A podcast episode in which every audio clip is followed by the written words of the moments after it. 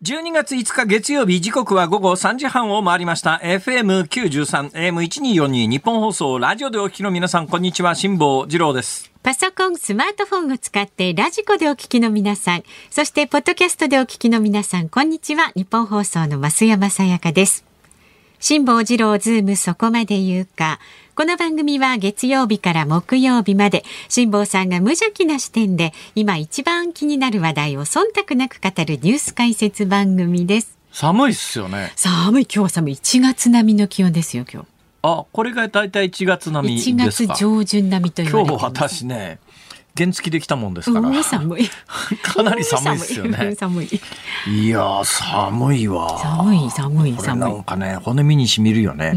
その上ですね今世の中で盛り上がってることに全然ついていけてないと、余計なんか心まで寂しくなってさ。置いてきぼりな感じね。そうなんですよ。なんかすごい勢いでサッカー盛り上がってますよね。盛り上がってますよ。とんでもないことになってますね。はいはいはい。これちょっとなんかできることならついていきたいんだけどさ、わかんないから。何回もお話ししてるように。はい。ええ、うちのバカ息子なんかは、うちのバカ息子2人は前もお話ししたように、はい、私が子供の頃は、えー、野球しかなかったんですよ。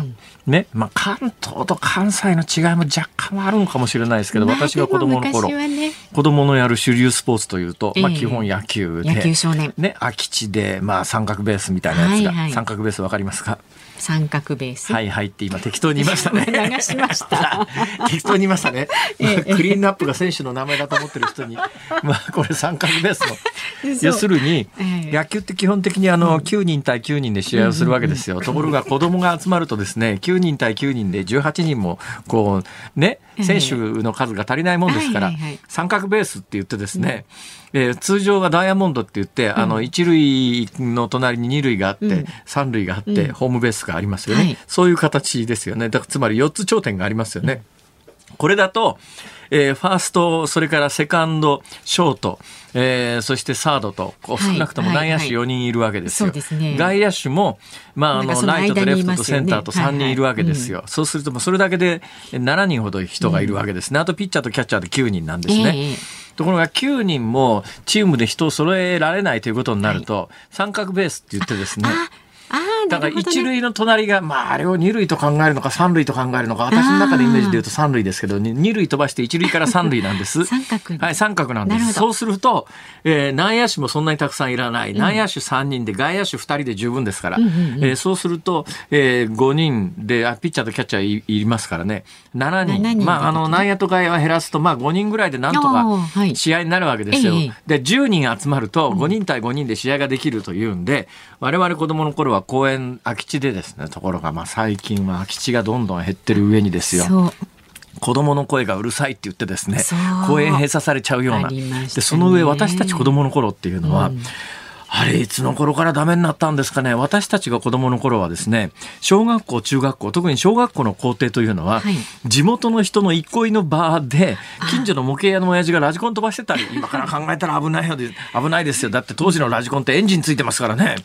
エンジン付きのラジコンを近所のお金持ちの親父が飛ば飛ばしてたりなんかして、えーでまあ子供がそこでこう校庭にある遊具みたいなやつで、ジャングルジムとかでずっとあの日が暮れるまで遊んでいて遊んでましたよね校庭でねそう、うん、で、えー、近所の人もあの犬の散歩とかやってですね私子供の頃よく犬に追っかけられてですね 漫画みたい子供の頃犬に追っかけられて、あれよくわかりました。犬というのはどうもですね、走るものを本能的に追っかけるようにできてるんですね。あれ。思いっきり逃げちゃうと。思いっきり逃げると思いっきり追っかけてきますね。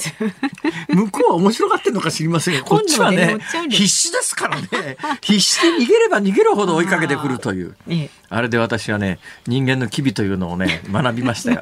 人というのは、うん、逃げると追うと逃げると。ね、基本こう。そうですよ。恋愛なんか典型ですよね。なんか追うと逃げるしね、え追われると逃げたくなるしね、不思議なもんだなと思いますが、あれは私、あの、小学校の時に、え地元の小学校の校庭で犬に追っかけられて学びましたそこでね。ああ、これはぜ、こういう時逃げちゃダメだと。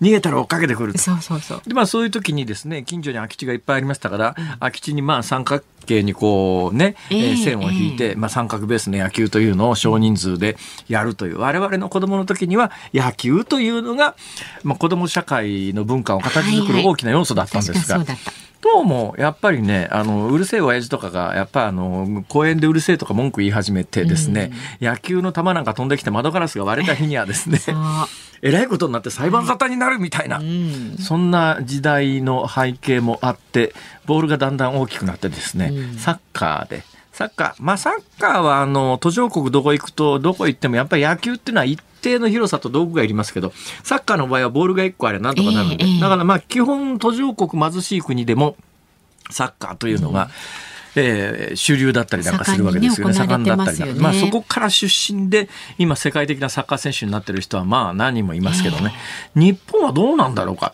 いつの頃からですね、うん、野球じゃなくてサッカーになっていったんですよ、子供たちのスポーツは。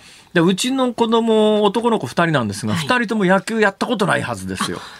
サッカーは小さい頃から何かやっててサッカー教室みたいの行って、ほ、んまあサッカーに関しては詳しいわけですよ。うん、父ちゃん子供の頃から野球しか見 見たこともやったこともないわけですよ。まあ野球話なんか全然合わないじゃないですか。まあそうですねね全然合わないんですよ。えー、そのバカ息子パート1がですね今20代の半ばぐらいなんですけども。連日どうもあのこのワールドカップにはまってるようでですね朝起きてきやしねえやっていうもうお前会社行かなきゃいけないんじゃないのみたいなことになって まあ時間が大体0時スタートか4時スタートかっていう、はいはい、それも。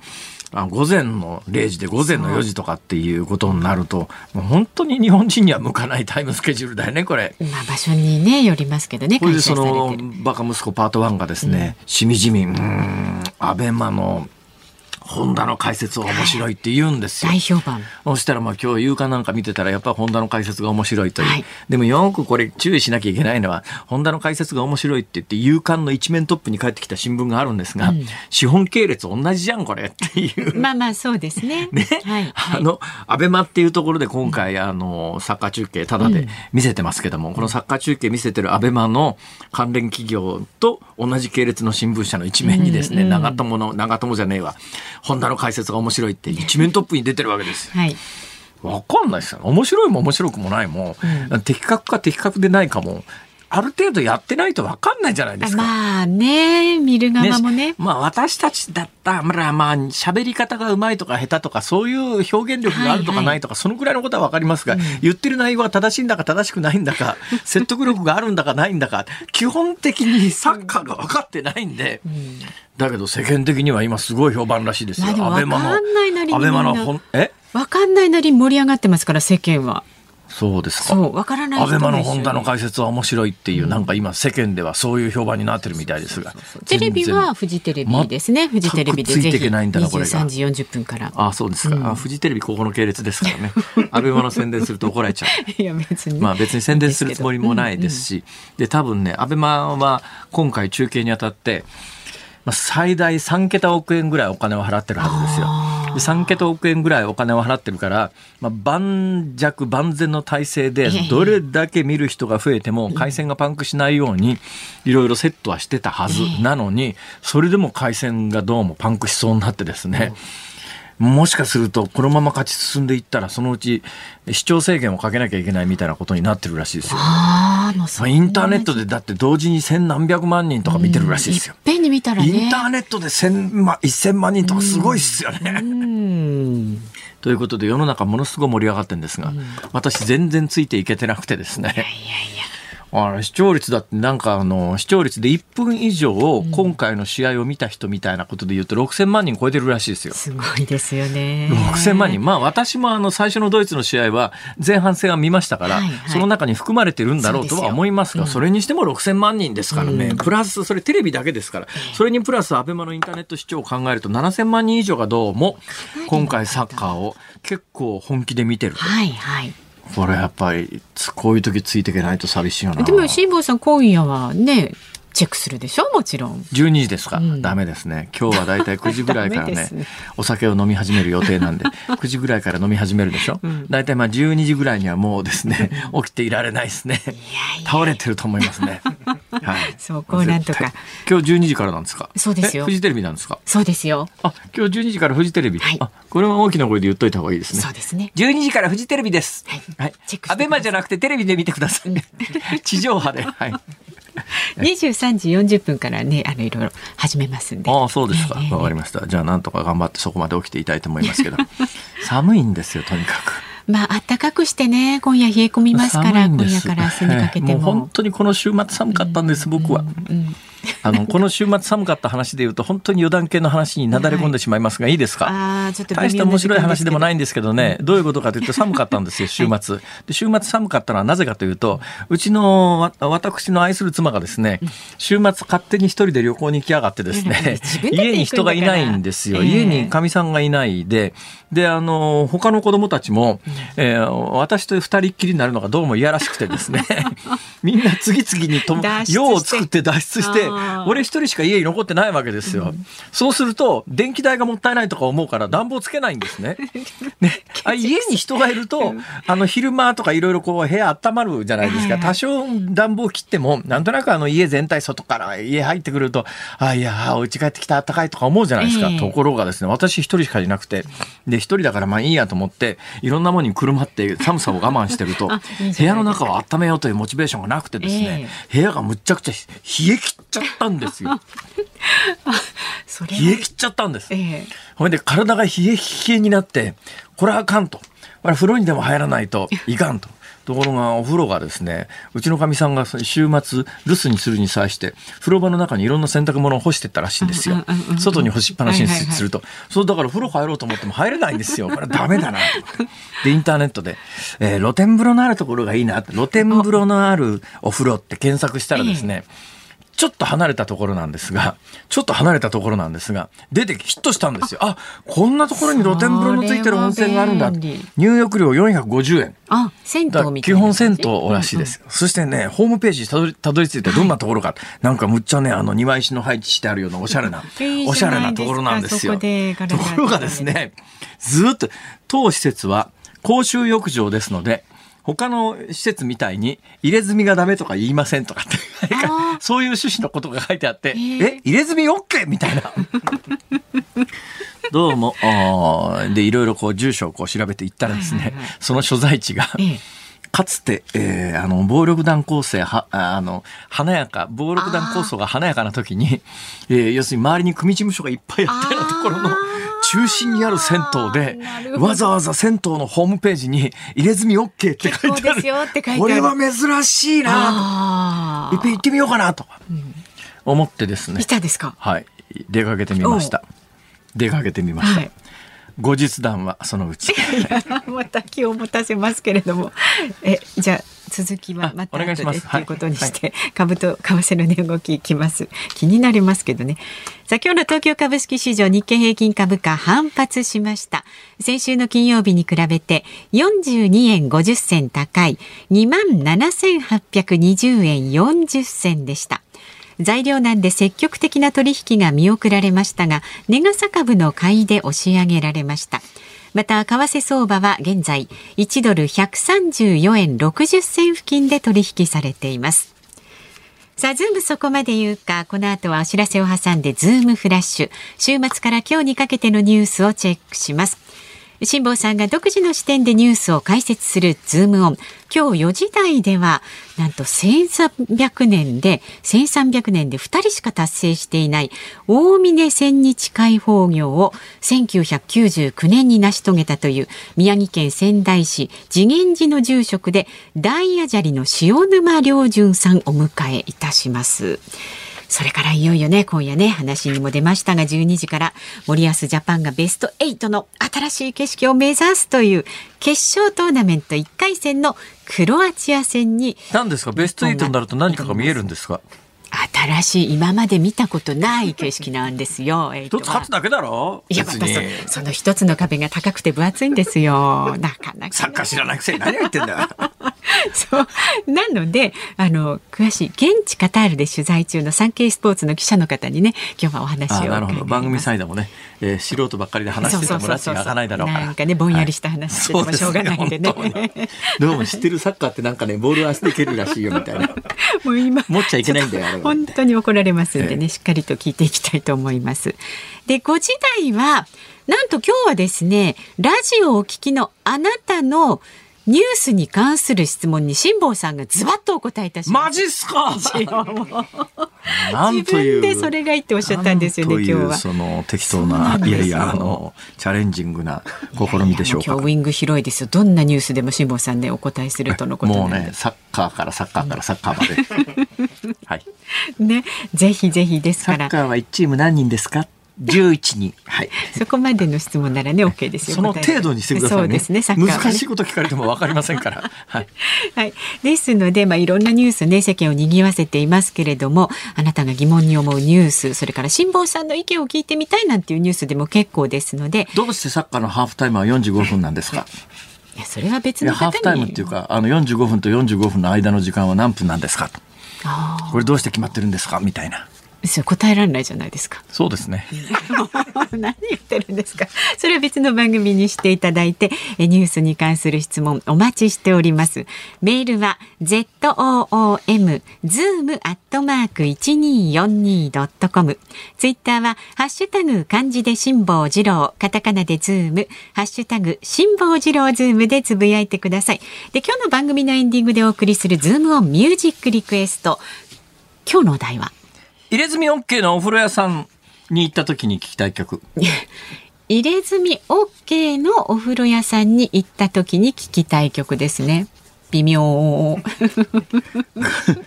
そうですね。なんか結構あれだね。東映系の東映なんとか路線みたいなものの。唐獅子牡丹とかそういう曲来ちゃいそうですね。はい。あのお任せしますんで、今日はあの月曜日ですから5時35分までの放送になりますんでね。たっぷり聞けるかなと思いますので、はい、お待ちしております。選曲の理由も書いて、ズームアットマーク一二四二ドットコムまでお寄せください。お待ちしております。ニッポン放送辛坊治郎ズームそこまで言うか。このコーナーでは辛坊さんが独自の視点でニュースを解説します。まずは週末から今日にかけてのニュースを紹介するズームフラッシュです。ウクライナ軍の特殊部隊が3日11月に奪還した南部ヘルソン市の対岸に橋の防衛を目的とする共闘法を確保したと明かしました。アメリカのシンクタンク戦争研究所は事実とすれば東側の岸での作戦開始の道を切り開くだろうと分析しています。陸上自衛隊で沖縄県の防衛や警備を担当し那覇駐屯地に拠点を置く第15旅団について防衛省が機能を強化し大規模部隊とする方向で検討していることが3日に分かりました。台湾有事に備え機動力を高めるのが狙いです。政府は4日防衛費増額の安定財源の確保を2027年度に向けて検討し増税を当面先送りする方向で調整に入りました。イランでヘジャブの着用をめぐる抗議デモが続く中現地メディアは4日国民の服装を監視する風紀警察が廃止されたと報じました。ロシアのノバク副首相が4日 G7 などが5日から発動するロシア産の原油への上限価格について設定する国には原油を輸出しない方針を示し減産も辞さない姿勢を表明しました。市街地や住宅地など有人地帯の上空でドローンを目視せず自動で飛ばせるようにする改正航空法が今日から施行されます。物流を中心に人手不足が課題となる幅広い業種での活用が期待されています。ゼロコロナ政策に反対する抗議デモを受け中国の各都市で新型コロナ対策の行動制限の緩和が始まりました。北京では5日から PCR 検査の陰性証明がなくても地下鉄に乗れるようになります。さすがに最近の中国の例のあの、まあ、民衆の反乱っていうか、デモっていうか、どうも。しかし政策変更のためにちょっとぐらいわざとやらせてるところはあるんじゃないかなと私なんか思ったりするんですがただですね今回まああの完全じゃないんですね、まあ、中国の役所のやることもいい加減でですね PCR 検査所なんかをどんどん閉鎖してるんですが、えー、であの公共交通機関に乗るときに PCR 検査の結果はいらないよって話になったんですが、はい、一部まだいるところもあるわけですよ、そうすると一部いるところに入るためには PCR 検査を受けなきゃいけないのに PCR 検査所が閉鎖されちゃってるんでほいじゃどう受けに行ったらいいんだよ。そんなことで結構な混乱もあるんですが。ところがですよ、はい、その中国これからどうなるのかというのを見てたらですね、えー、あの検査に関して言うとですね広州市広州市の当局はこういうふうに発表しています、はい、コロナの症状がない人について最前線で働く医療従事者など特定の集団に属さない限りウイルス検査を受けないように勧告したと。受けないように、はい、つまりえー、医療従事者、だから一般の人でコロナの症状が出ていない人が、もう検査なんか受けに行くなと、中国の当局が言い始めてるわけですよ。となると、はい、日本より緩くねえか？そうですよね。このままいくとね、近い将来、はい、え？まだやってんの日本は、あの健康な人の検査なんかっていう、今も健康な人の検査やってる先進国がなくなりましたから、ほぼなくなりましたから、はい、健康な、だけど中国ぐらいだよねって、中国ぐらいはやって中、中国って未だにやってんのかよみたいな、中国の次に厳しいのは日本だぞみたいな、日本の現状を揶揄するための表現として、これがよく言われていたんですが、えー、どうもキンキンですね。え、中国も一般の人のコロナ検査もうしないように勧告するということになると、うん、あの、え日本一番厳しくななるんじゃないの世界で？中国よりも日本の方が厳しいかも、みたいなことに、キンキンなりかねないという。えー、まあ、そんな状況です。だから今、日本のいわゆるコロナに関する対策というのが全世界の中で、いかに得意な状況になりつつあるかということが、実は今のニュースの隠れた主題なのであります。はい、さて、冒頭のニュースですね。最近あの、ウクライナ軍、あの、まあ、ロシアのウクライナ侵略の戦線がどうなってるのかって、急にあの、報道されなくなってですね、えー、なんで急に報道さされなくなったかというと、はい、戦線膠着状態になってるわけですよ。はい、なんで戦線膠着状態になっちゃったかというと、どうも、えー、夏と冬の間ぐらいが一番、あの、路面というか、大地がぬかるんで、あほとんど戦車とか戦車とか動けなくなっちゃうんで、はい。はい、今戦線がだから膠着状態ということが一つあるのと、えーはい、もう一つ大きな動きとしてはあのドニエプル川の西岸地域というのをウクライナが奪還したという大きなニュースになりました。で、あれ終わってくらいから今の季節に入っちゃったんで、どうも戦線膠着状態になってると。うん、で、あの、基礎知識でありますが、我々は地理の段が時間にドニエプル川というふうに習ったんですよ、うん、ところがあれ日本でねドニプル川と表記してるところとドニエプル川と表記してるところと同じ川なんですがいま、だに2つあるんです、はい、これどういうことかというと、はい、ロシア語発音だとドニエプルに近いんですで、ウクライナ発音だとドニプルに近いんで、例のキーフとキエフとあの文脈で、今までドニエプル川っていう方が日本では通りが良かったんだけど、これをウクライナ読みのドニプル川に変えてきてるということがあって。なるほど。え、ここで時間 そこまでまあいいか。じゃあ 今日これ、引き続き5時台これ、えあの、ウクライナの戦線どうなってるかやります。はい、ズームフラッシュでした。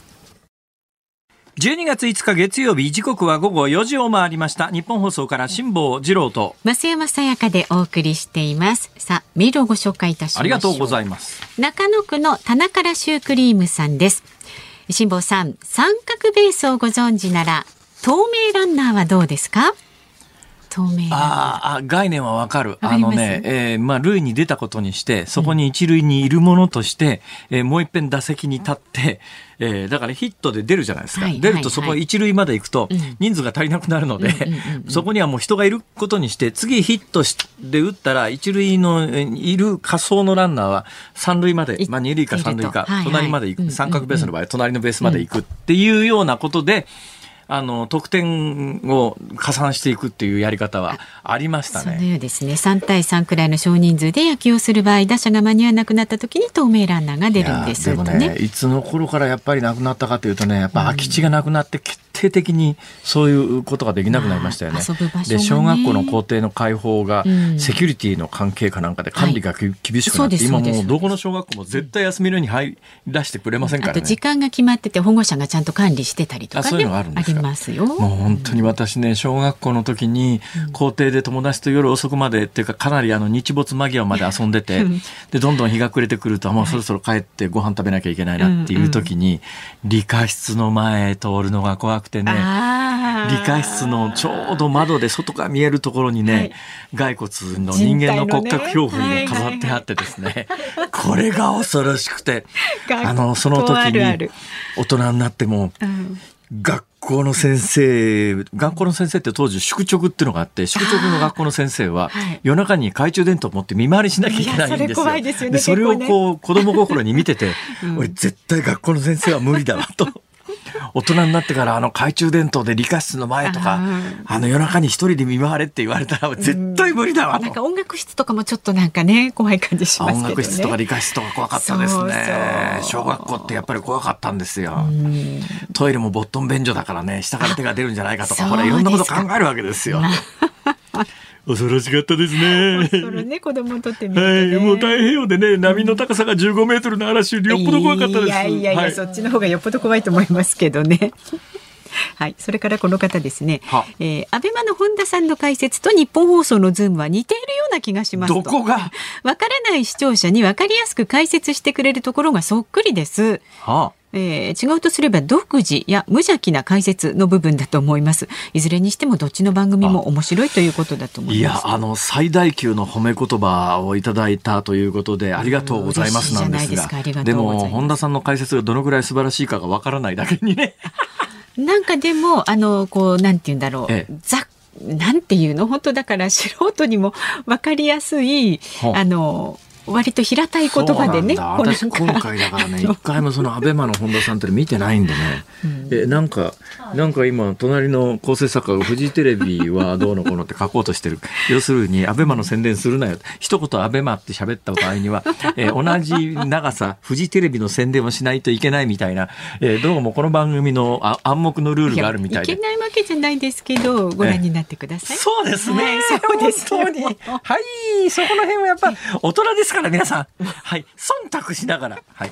そうですよ。はい、えー、ではメールまだまだお待ちしておりますので、ズームアットマーク一二四二ドットコム、えー、それからツイッターでもつぶやいてください。ハッシュタグ漢字で辛坊治郎、カタカナでズーム、ハッシュタグ辛坊治郎ズームでつぶやいてください。で今日のズームオンミュージックリクエストのお題なんですが、うん、入れ墨 OK のお風呂屋さんに行った時に聞きたい曲です。これは選曲の理由もねちゃんと書いて送ってください。ズームアットマーク一二四二ドットコムでお待ちしております。さあこの後は1300年で2人しか達成していないという大峯千日回峰行につきまして大阿闍梨の塩沼亮潤さんに伺いますニッポン放送辛坊治郎ズームそこまで言うかこの時間特集する話題はこちらです太平洋を往復横断した辛坊さんもびっくり。書いてあるんですよ。1300年で2人しか達成していない大峰千日開放業とは。まあね、辛坊さんが達成したこのヨットでの単独無寄港太平洋往復いやでも私たちからすると信じられない偉業ですけれども今日のゲストは1300年で2人しか達成していない大峰千日開放業を1999年に成し遂げた宮城県仙台市次元寺の住職で大矢砂利の塩沼良純さんです。千日開放業とは一体どんなものなのかそして大アジャリも辛坊さんもなぜそんな危険なことに挑んじゃうんでしょうかそのあたりたっぷりとお話を伺います。あの、えー何回も言ってますけど、私は単に行きたくて行っただけの話ですから、それが趣味の延長で行ってるだけの話ですから、それだけのことで別に修行しようなんてこれっぽっちも思ってません。どうぞよろしくお願いいたします。よろしくお願いします大体あれですよね。大、大アジャリ？いやもう塩沼さんにしてください。いやいや、そういうわけいかないでしょ。大アジャリ、何とお呼びするのが本当は一番正確なんですか？私の周りの人は塩沼さんとか、ええあとは親しみを込めてあじゃりさんとか、そんな感じにアジャリさんってアサリさんみたいですね、それ。いや、でもなんかほら、あるじゃないですか。ななんかあの、あの、大きなお寺さんの、なんか、ご住職って何々芸家みたいな言い方があるじゃないですか。ああ、大嫌いですね。正しくはなんて言うんですか？そあ、なんかあるんでしょ？まあ、塩沼大アジャリとか、ああ、はい塩沼大アジャリ。はい。あ長いですよね。いやいや、今日は塩沼さんで結構ですぐらいだったらもう十分ですが、はいえーちなみに、まあ、一番最初の質問で多分10人が10人同じこと聞くと思うんですけどなんでそんなことしようと思ったんですか？これがね、たまたまテレビで見て、は？小学校の5年生の時に、ええ千日解放業のテレビを見たんですよ。テレビを見ましたか、それでこれ千日解放ってどこの千日解放ですか？私関西にいると千日解放っていうと比叡山延暦寺の千日解放とかありますよね。はい。日本で2カ所しかないんですね。え二か所二箇所なんですか、はい。で、比叡山は大体1300年の中で60数名の達成者がいるんですが、はあはえー私がご縁があった奈良の吉野山ええ。の金峰山寺というお寺で、あはい。で、まあ、そこの、あの、千日解放業に入るんですが、小学校の時に見たのは比叡山延暦寺のええええ酒井さんのあの番組なんですよ。でそれを見て私も多分見てると思います。やろうと思いませんでした？思いませんよそんなこと。思うわけないじゃないですか。私は思ってしまったんですよね。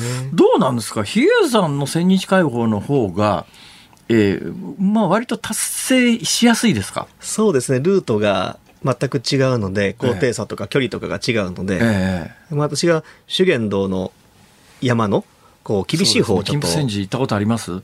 金峰山寺ってねあのまあお山の中腹に立派なお堂が建ってますねそうですね、400年前に建てられだからねあた。んまりあのあのうん東京の人が修学旅行っていうのみんな京都に行くんで、あの金峰山寺行く人は少ないと思いますがいっぺん行ってみたらえここにこんな立派なお寺があるの？っていうそんな感じですよねあれ。そうですね、多分当時、秀吉の力が入ってたと思うんですよね。ええ。はい。いや本当に立派なお寺でね、そこが基本的にあの山伏さんっているじゃないですか、ええ山伏ってあの、なんかあの、まあ、ホラ貝で、ブオーっていう、はい。あそこの本場ですよね。そうです。まあ、1300年の前に、えー、縁の行者という方がええ。修験道を開かれたお寺なんですね。ええ。そこからさらに24キロ山の中に入った大峰山と言われる、はいはい。1719メートルの山を目指して、え。えー真夜中23時30分に起床して、はい。0時過ぎに登り始めるんですよ。えで、朝そこに8時半が到着して、ええええーご飯をいただいてお参りをして帰ってくると夕方の3時半になってますね。あら。ということは16時間歩き続けるわけですか？はい。あれはまあ、それ何日やるんですか？えーそれは年間4ヶ月、はねあの山開きのシーズンしか歩けませんので、あ、はあ、はあ。まあそうとはいえもう1ヶ月目でも爪がボロボロと割れてカルシウムとかタンパク質取らないんで、取らない栄養失調になりますね。ほとんどおにぎりなんですよ。白米の。そうなんですか？その辺で鹿と捕まえて食うとかはいうわけにいかないんですか？にえー、2回ぐらい思いましたけどね。摂取はできないんでね。あ、摂取できないですね。摂取できないです。はい。はあ。ほんで？まああの、鹿食べようとは思いませんでしたけど。でそれをだから ずっとあのおにぎりしか食べられなくえて。年間まず100日やるわけですか？120日ですね。120日、はいそれ何年続けるんですか？えー9年。それ9年で決まってるんですか？えー、123日かける9なので、なので約合計で1000日になるように。あそういうことなんだ、はい。で、まあ、1ヶ月で栄養失調になりますが、3ヶ月目になると血尿が出てくるんですよ。まあ体力の限界。はで、あと、本当残りの1ヶ月は命からがら、なんとか修行を終えて、い、ええまあ、それでボロボロになって4ヶ月終わるという。はいそれをもう9年繰り返すので、年々体力が奪われていきます。それ途中で死んじゃう人もいいますよね当然過去どうなんですか？それまあ、万行であの成し遂げた方が過去あの金峰山寺の場合はお二方ではい。塩沼さん入れてお二方ということは、えー他にもチャレンジしたけど最後までいかなかった人がそれそれなりにいるんでしょうねきっと。意外とあの奈良の金峰山寺の開放業は歴史が浅くてですね、ええー明治以降じあと多分千日開放業って出なかったと思うんですよ。はあはあというのはルートがええ今と昔と違うんですよ。ええ旧道と古道では。はあはあで古道だと18時間ぐらいかかるんじゃないかな往復ではあ。そうすると睡眠できないので、はいはいうん明治時期に振動ができて距離は伸びたんですけど、ええまあ、それで16時間やっと、ええなので、多分うちのお寺では亡くなった方はいないかもしれませんね。ああ、ええというかそもそもやろうという人がいないわけですね。そうですね。私が、えーに99年に、1999年に満業してますが、それ以降は出てないですね。あのえさっきの話ですが小学校の時に比叡山延暦寺の千日開放された酒井さんという方のドキュメントをテレビで見てやろうと思ったんですか？はい。そんな子供いませんよそれ よく言われますね。同じ番組見たけど全然思わなかったって皆さんおっしゃいますね。えそれで？それでいつから本金っていうかそれそれが実現していくわけですか？まあ、その時の気持ちがそのまま、あの、中学校、高校と思ってたので、え迷わずに、いやだってあの小学校中学校の時に将来何になりたいとか作文書くじゃないですか、はい。であの周りの人に「あのなんとか君何になるの?」って言われるじゃないですか、はい。その時なんて答えてたんですか？修行するって言ってました。なんだろう。なんだろう。で多分、これは普通の感覚では理解できないと思うんですが、はい。多分、う持って生まれた運命みたいなものがあって、はそれに従って今まで目の前のことをこう積み重ねてきたのかなって思いますね。あ。はだから嫌だと思って修行に挑んだことがないんですよ。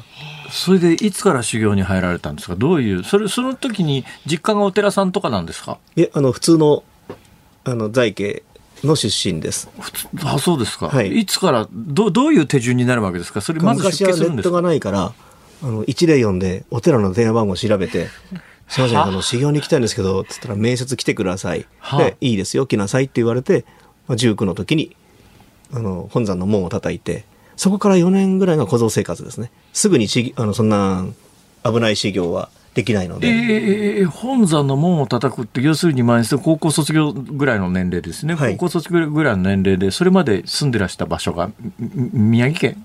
仙台です。仙台ですか、はい。仙台でそれであの104で電話してそれで金峰山寺なんですか？はい。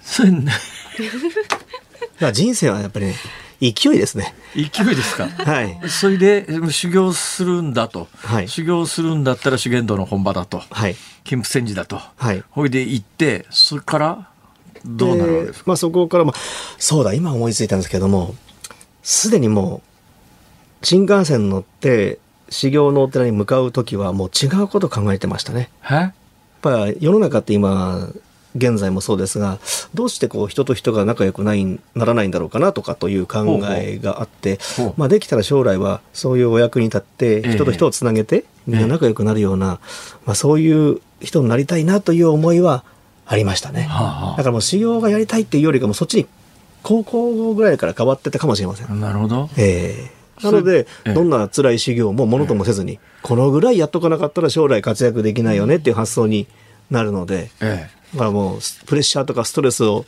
くればくるほど、ええそれを糧になんか元気になってましたね。なるほど。それで金峰山寺に入られて、それからなどんな生活になるわけですか？まあ、小僧生活ですね。小僧生活って何やるんですか？朝の5時に起床して、はい本尊さんにまあお供えをするところ始まってお勤めをして、ええ掃除して、はい勉強して、修行して、ええということを365日毎日繰り返します。休みないんですか？ないです。はあ。なんかほら。遊びに行きたいとかうまいもん食いたいとか女の子と付き合いたいとか なんかないんですか？そういうの。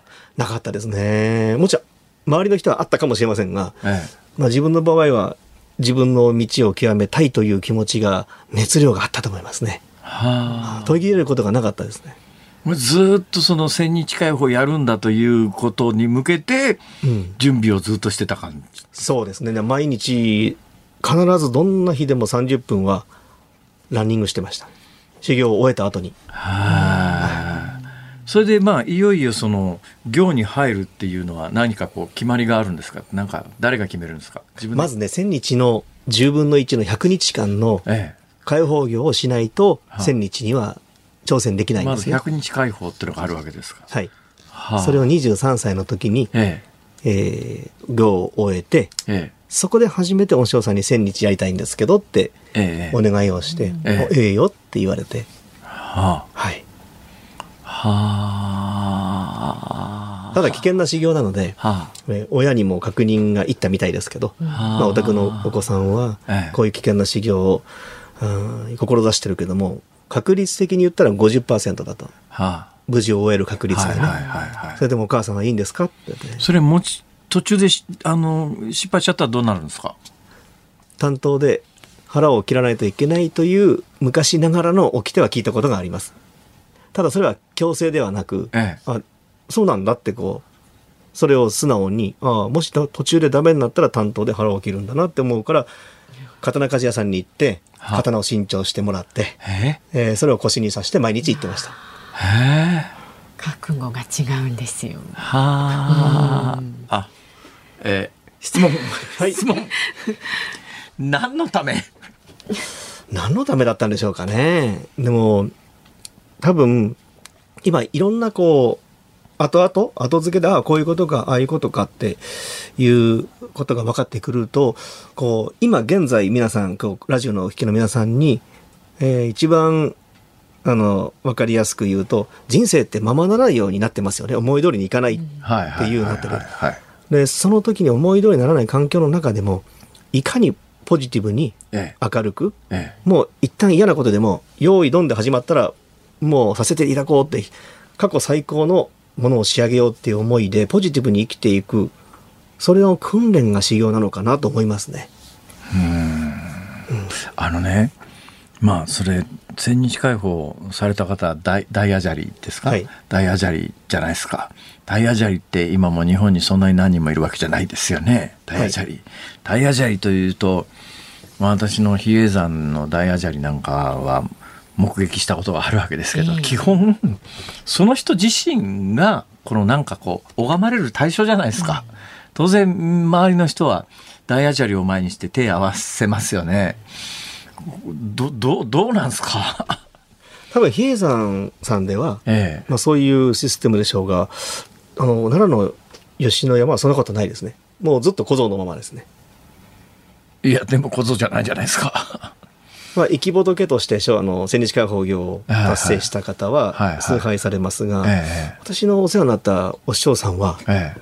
修行にはあまり価値がないんだと。はあ、その中でいかに自分を高めることができるかどうかがええ。一番大事だから行を終え、行を捨てよと。一切の大アジャリとか、えーそういう修行をしたとかっていう肩書きとか、ええーそういうあの勲章にしたりするなっていうことを教えてくれた師匠なので、えーまあでも、でも、生涯ついて回りますよね、当然のことながらね。そうですね、ついて回ります。ええうん、ついて回るので、個人塩沼良順という人間が大アジャリという称号に対して気を使いながら生きてますね。もういただいてしまったんで、もうお返しできないんで。まあ、そりゃそうだ。そりゃそうだ。あの、はい。さっきの話の続きですが、えーその、なん、大峰山え、大峰山はいあの山頂まで行って、戻ってくる？う戻ってくる。千日解放千日解放。それを千日やる。それで終わりじゃないんでしょ？はい。それを9年間行を達成した後に、はい。今度は9日間飲まない、食べない、ええ寝ない、横にならないという、死んじゃうじゃないですか、そんなことしたら。そうですね、普通はもう生存確率が72時間と言われてますが、えまあ、うちの師匠曰くですよ。あの、昔から歴史と伝統のある修行は理にかなってるから、ええ。あまあ、千日解放業という修行をこう体が体験してるからえ、はい。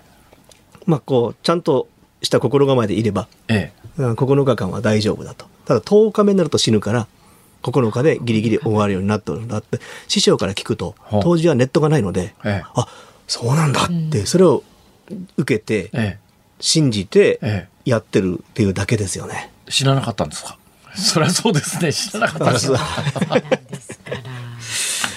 辛坊さんは太平洋に出てる自分となんかこう重ねあ合わせるようなところがないんですか、どこのも、どこにも接点はありません。でもやっぱり死と直面するいや、そんなことないです。私は自分の楽しみだけのために言ってただけですから。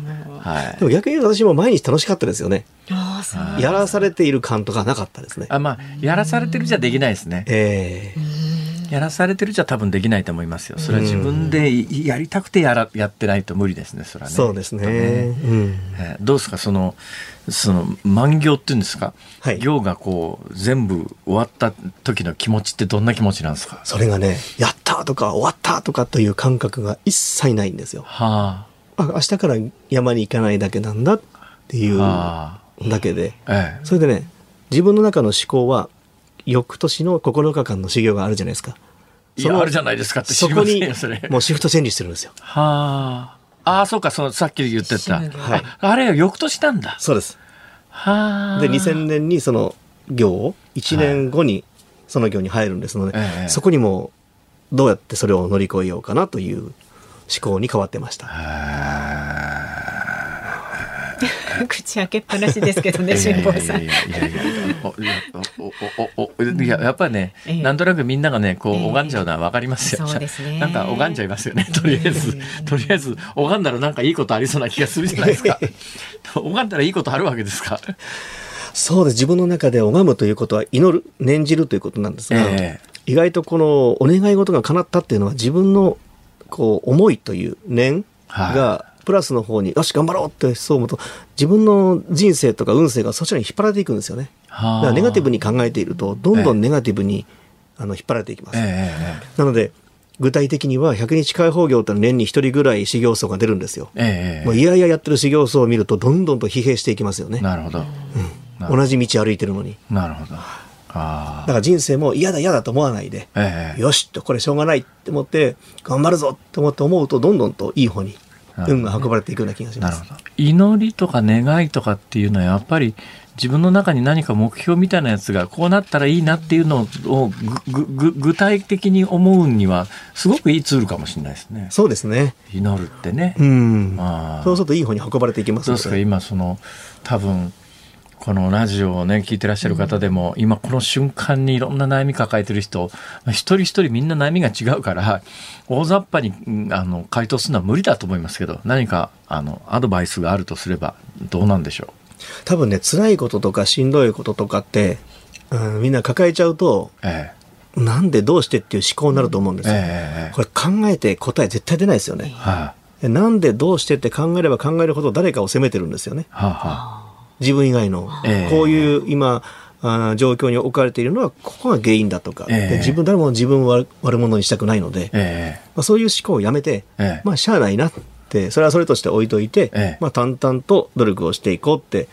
思うといつかなんか普通にこういい方向に回ってくるんですよね。そういう体験を何度も何度もしてるのでぜひこうポジティブにポジティブに。嫌なこととか許せないこととかっていうのは忘れちゃって忘れちゃっていいんですね。もう忘れて。あどうですか？今あの千日解放したいっていう若者が来たらどうします？やめとけっていうんですかまあれはあれはやめといた方がいいよって。やめといた方が ね。もうそのあたりはちょっとよく考えていただいてね、決心していただきたいと思います。本当にありがとうございます。はい、今日忙しい中ね、仙台からお越しいただきました。仙台か。らお越しいただいたんです。か、はい。すい。ませんありがとうございます。塩沼亮潤さんでした。どうもありがとうございました。ありがとうございました。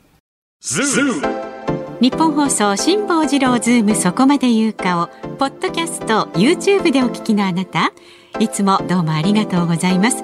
ニッポン放送の増山さやかです。お聞きの内容は配信用に編集したものです。辛坊治郎ズームそこまで言うかはラジオ局日本放送で月曜日から木曜日午後3時半から毎日生放送でお送りしています。番組はラジオの FM93 AM1242 に加えてラジコでもお聞きいただけます。ラジオラジコではポッドキャスト YouTube 版にはないコンテンツが盛りだくさん。アトムさん吉田由紀ちゃんの中継企画。さらに辛坊さんが「夕刊富士」の気になる記事を解説するコーナー。そして辛坊さんが聞きたい曲をお送りする「ズームオンミュージックリクエスト」などラジオラジコでしか聞けないあんなことやこんなことがいっぱいです。ポッドキャスト YouTube を聞いた後はぜひラジオラジコで辛坊治郎ズームそこまで言うかをお楽しみください。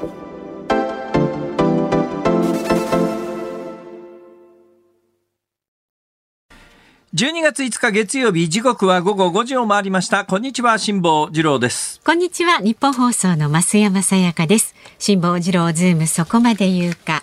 この時間はズームオンミュージックリクエストご紹介していきます、はいありがとうございまありすがとうございます。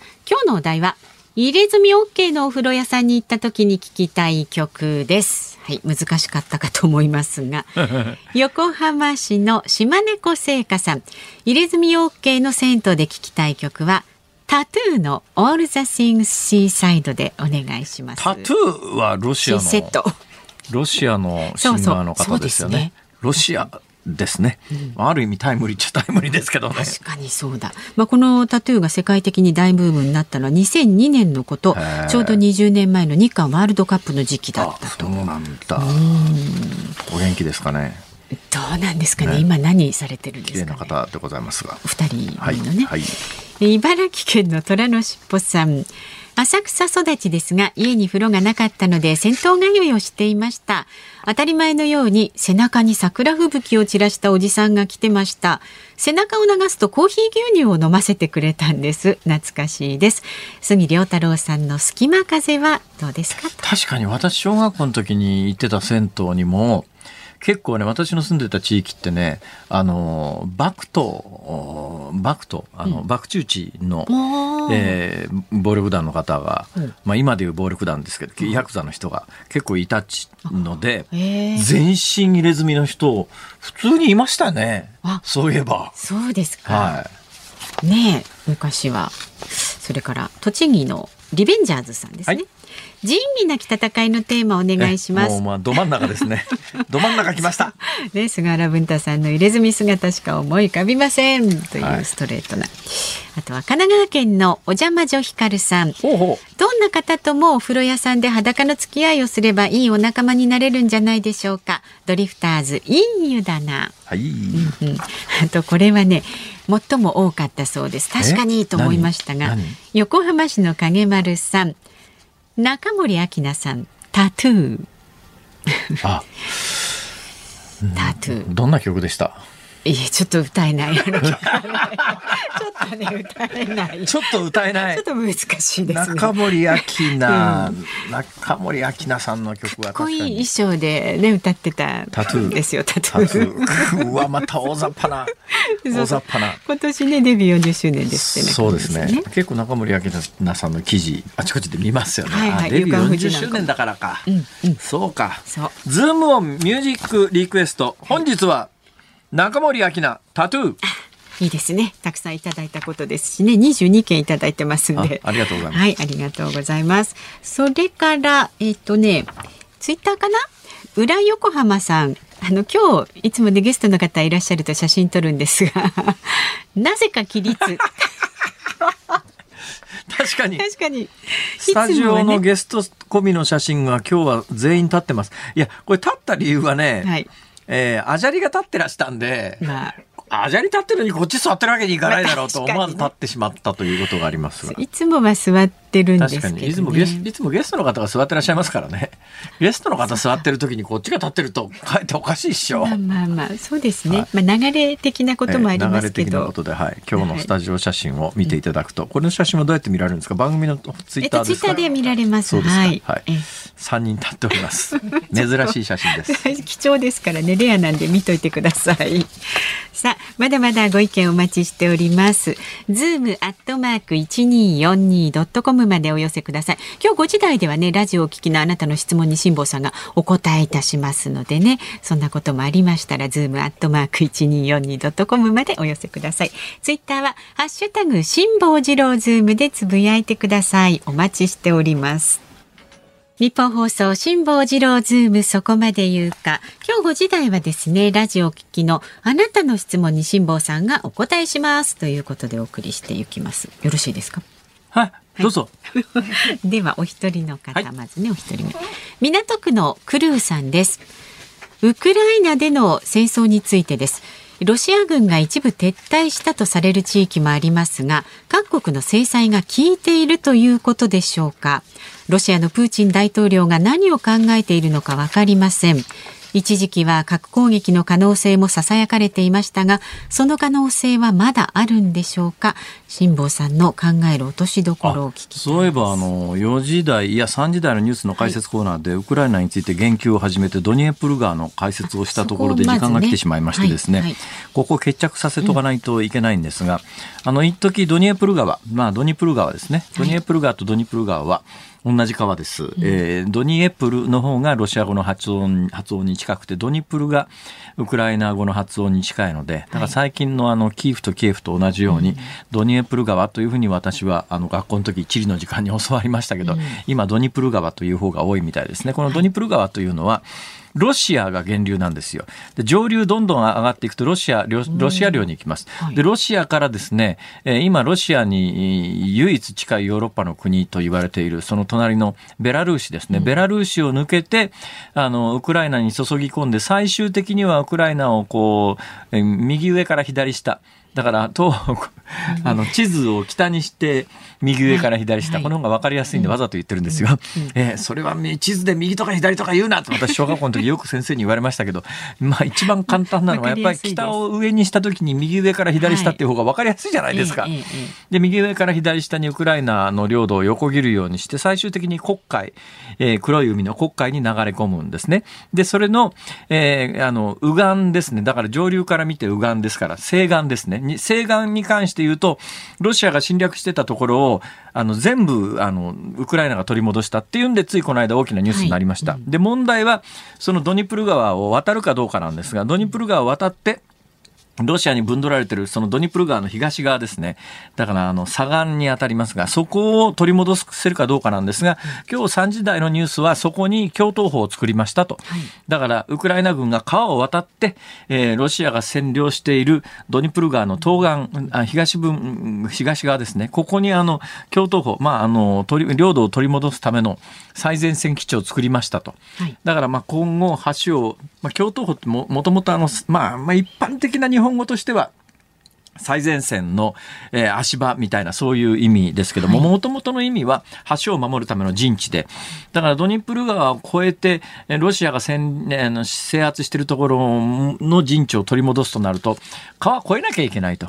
当然、まあ、ロシアの側もここは守らなきゃいけないということで、必死になって部隊を配置しているというふうに思われてるんだけど、どうも最近の戦線を見てるとですね、ほとんど最近の戦況を伝えられてこなかったんですが、どうやらロシアは、えー、そこからさらに北の方に上がったルハンスク州というところと、ドネツク州というところ、これ2つ合わせてドンバス地域っていうんですが、もともとロシアは今回、ウクライナに侵略を始めた最大の理由は、このルハンスク州とドネツク州の2つのドンバス地方というのを、えー、全部抑えたいというどうも思いだったみたいで、はい、えー、そちらの方のルハンスク州は一番北側なんですが、ここはほぼロシアが全部州を抑えてるんですけど、その南側にあるドネツク州は6割ぐらい、ロシアと国境を接する6割ぐらいは今ロシアが抑えていて、うん、西の半分近く4割ぐらいはウクライナが抑えてて、うんで、ここのどうも攻防戦をしてて、ロシアとしてはこのドネツク州の全部を取ることによって、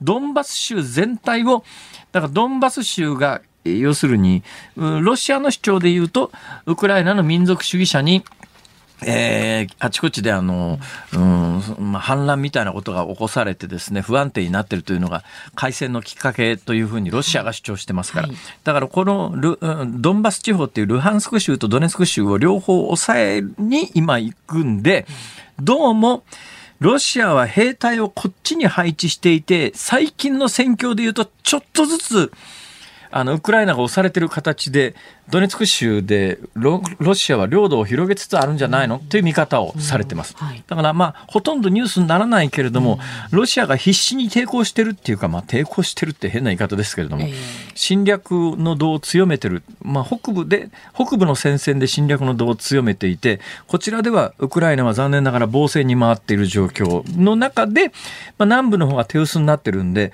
今回、ウクライナとしては、そのドニプル川を越えて、はい、えー、今まであの西側も全部取り戻したんだけど、東側取り戻せるのかいつのタイミングでやるのかって言われてたんですがどうもだからロシア軍が北に上がってるちょっと手薄になってる南部の方で取りに行ってここしかしねドニプル川の東岸をウクライナが取り戻すと、えー、クリミア半島とロシアとの間のつながりを分断することができますから戦略的にはこれからですね今あの先ほど3時台に解説したようにもう路面とか地面とかぐっちゃぐっちゃで戦車走れないような状況なんですが、間、はい、もなくですね、とってもなく寒い時が来ます。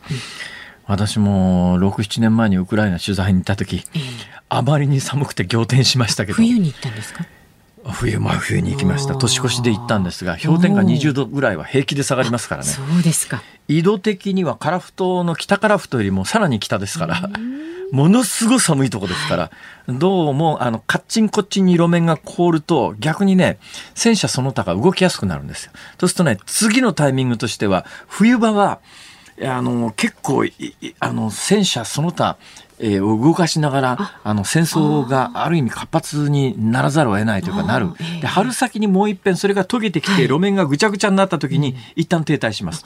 で今ちょっと停滞してるのはそういう時期なんでこれから冬になるとまたあの戦闘再開されることになると思いますが最終的にさっきの質問ですが落としどころっていうのはですねもう今ロシアは戦争正直のところプーチンはさっき言ったドンバス地方全部を取り戻と制圧した段階で戦争は終わりたいと思ってるけれどもウクライナがそれで終わりっていうはずがないのでロシアは戦争を始めたものの自分で終わらせることができなくなっちゃってるというのが戦争って始めるのは簡単だけど終わらすのは難しいっていう格言がありますがまさにそんな状況です。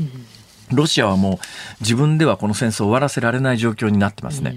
まあ全部引きゃいいんだけど、全部引くみたいなことしたらロシア国内の世論が持たないので、そんなことはできないということになると、勝ち逃げしたいんだけども勝ち逃げできないから終わらすタイミングが得られないっていうそんな状況です。ウクライナの側としても、あのもうゼレンスキー大統領としては国内に侵入したロシアは全部国外に出すって言うんだけど、はいウクライナは自前の兵器はもう枯渇しちゃってる状況で、今もアメリカからあるいは西側からの軍事援助でなんとか戦争が継続できてるんで、西側がこれ以上武器を供与しないということになったらそこから先戦えない。だから今この戦争を終わらすことができるのは実はアメリカのバイデン大統領がどのタイミングでウクライナに対して武器供与をやめるか。だからアメリカの、まあ、あの、当局者が考える、まあ最終的にロシアアにこのぐらいはくれてやってもしょうがないから、ここで線引きをすると、もうここで打ち方やめっていうんで、ウクライナに対する武器供与をやめると、この戦争は、ウクライナとしては戦争が継続できないんで終わらざるを得ないと。じゃあそのタイミングがどうか、どこかというと、来年の、まあだからその雪解けまでの、今年の冬はもう一遍、もう一遍戦争厳しくなります。あの、放火を交える、あの、機会が増えると思いますけども、そこの段階を超えて来年の春にもう一遍膠着状態になりますから、その膠着状態になったぐらいのタイミングでアメリカがもうこの辺で、えー、両者に、まあ、ある意味妥協を求める形で、戦争終結するというのが、キンキンあり得る、あの、シナリオだろうなという気がしてます。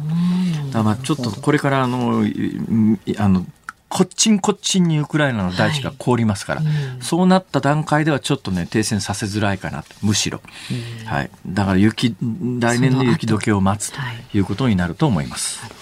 えっ、ー、とじゃあもう一つはいお願いします。えー、新潟市の小屋小屋さん、はい、いつも疑問に思っているんですが、はいはい、テレビで防犯カメラの映像や立ち入り禁止の区域で釣りをしている人万引きしている人などモザイク処理して放送していますがなんでですか？まあ、出した方が犯罪の抑止効果になるんじゃないですかというご意見なんです。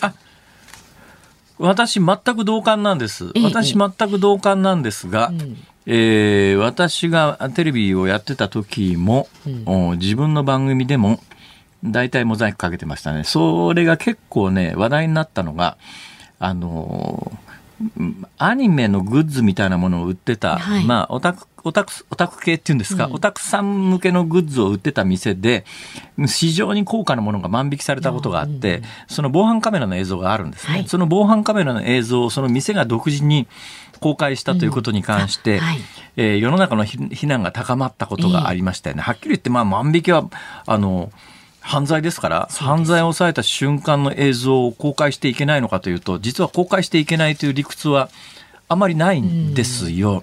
えー、で、犯罪報道に関して言うと、えー、まだ誰も気がついていない犯罪についてそれを指摘するということ自体は犯罪ではないので、うんうん、だけどこの時に結構世論の非難が高まって、えー、そこの店に対してそのモザイクなしで万引き犯の写真、えー、動画を公開してはいけないっていう、うん。だからね、結構ね、こう、今ご指摘の小屋小屋さんですか、この方のご指摘のような主張の方がいらっしゃる一方で、やっぱ人権上そういうものを公開してはいけないと考える人たちも、この国には相当数いて、そのせめぎ合いの中で放送局は一番無難なところで、とりあえずモザイクかけりゃ誰にも訴えられる可能性がないから、モザイクかけとこうねっていうことになってるだけで、あれそこなぜモザイクをかけるのかと言われりゃ俺なん私なんかの感覚で言うともうそんなもん犯罪でそれが端緒になって犯人捕まることもあるわけだから。全部公開しろよと私なんか思うんだけども、えー、マスコミの慣例上、まあ、訴えられると面倒くせえしということもあってできるだけ問題を大きくしたくない現場としては、まあ、とりあえずモザイクかけとけモザイクということになっているという事実はあります。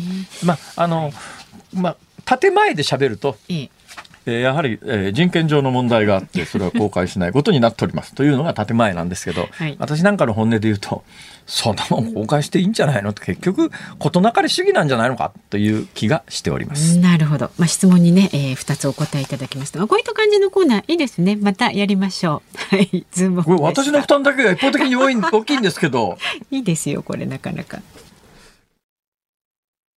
ズームオンミュージックリクエストお送りしたのはラジオネーム影丸さん、ジージートッシーさん、抹茶ウイローさん、焼肉の町55歳さん、梅干し小僧さん、もぎまるさん、東横モドイッチさん、陽気な陽気やすさん、チャトラニャンコさん、奈落さん、ともちゃんマンさん、しみたるみさん、出がらしコーヒーさん、ナッチーさん、かよこさん、ゆこぺこりんさん、鳥好き X 世代さん、夏色ボタンさん、矢車荘さん、小屋小屋さん、三橋のマイケルさん、白いパンタンポポさん、サバミソさん以上23人の皆さんからのリクエスト。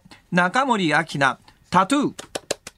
あ疲れた。よくできました。本当にね。ねいや、これは確かに、いつもは増山さんがどんな曲ですかというと歌ってくださるんですけど、ね、今日はこれはちょっと難しいわ。歌いづらい難しいですよね。やっぱ中森明菜いいっすね。いいですよ。なんか今年紅白に出るとか出ないとかって噂があったりあったりなかったり、どうなったんですかね。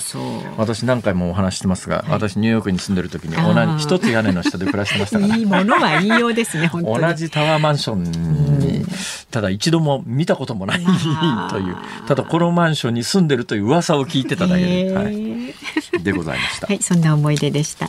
さあ、お聞きのニッポン放送、この後5時35分からは小島夏子さんのお帰りなさい。明日の朝6時からの飯田浩二の OK 工事アップ。コメンテーターはジャーナリストの長谷川幸洋さんです。ニュース解説の他にね、現地カタールで取材中のスポーツライター、飯尾篤史さんに試合後のお話を伺うということです。そうか、明日試合後か、そうですよ。さあ、で、このズームそこまで言うかゲストは、あのゼレンスキー大統領と親交もあるウクライナ研究者で神戸学院大学教授の岡部芳彦さんです。はい、そういうことですね。はい、さあ、明日この時間どんなトーンでお伝えすることになるのか。ね、ここまでのお相手は辛坊治郎と増山さやかでした。明日も聞いて。